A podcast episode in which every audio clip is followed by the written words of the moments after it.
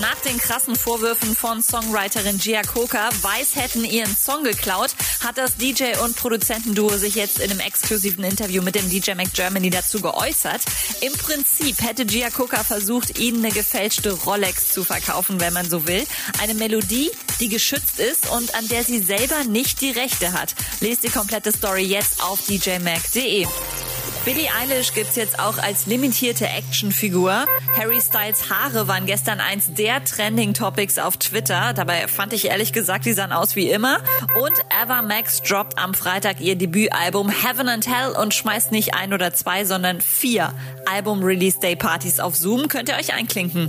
Update mit Claudi on Air. Jetzt auch als Podcast. Für tägliche News in deinem Podcast-Player. Abonniere I Love Music Update.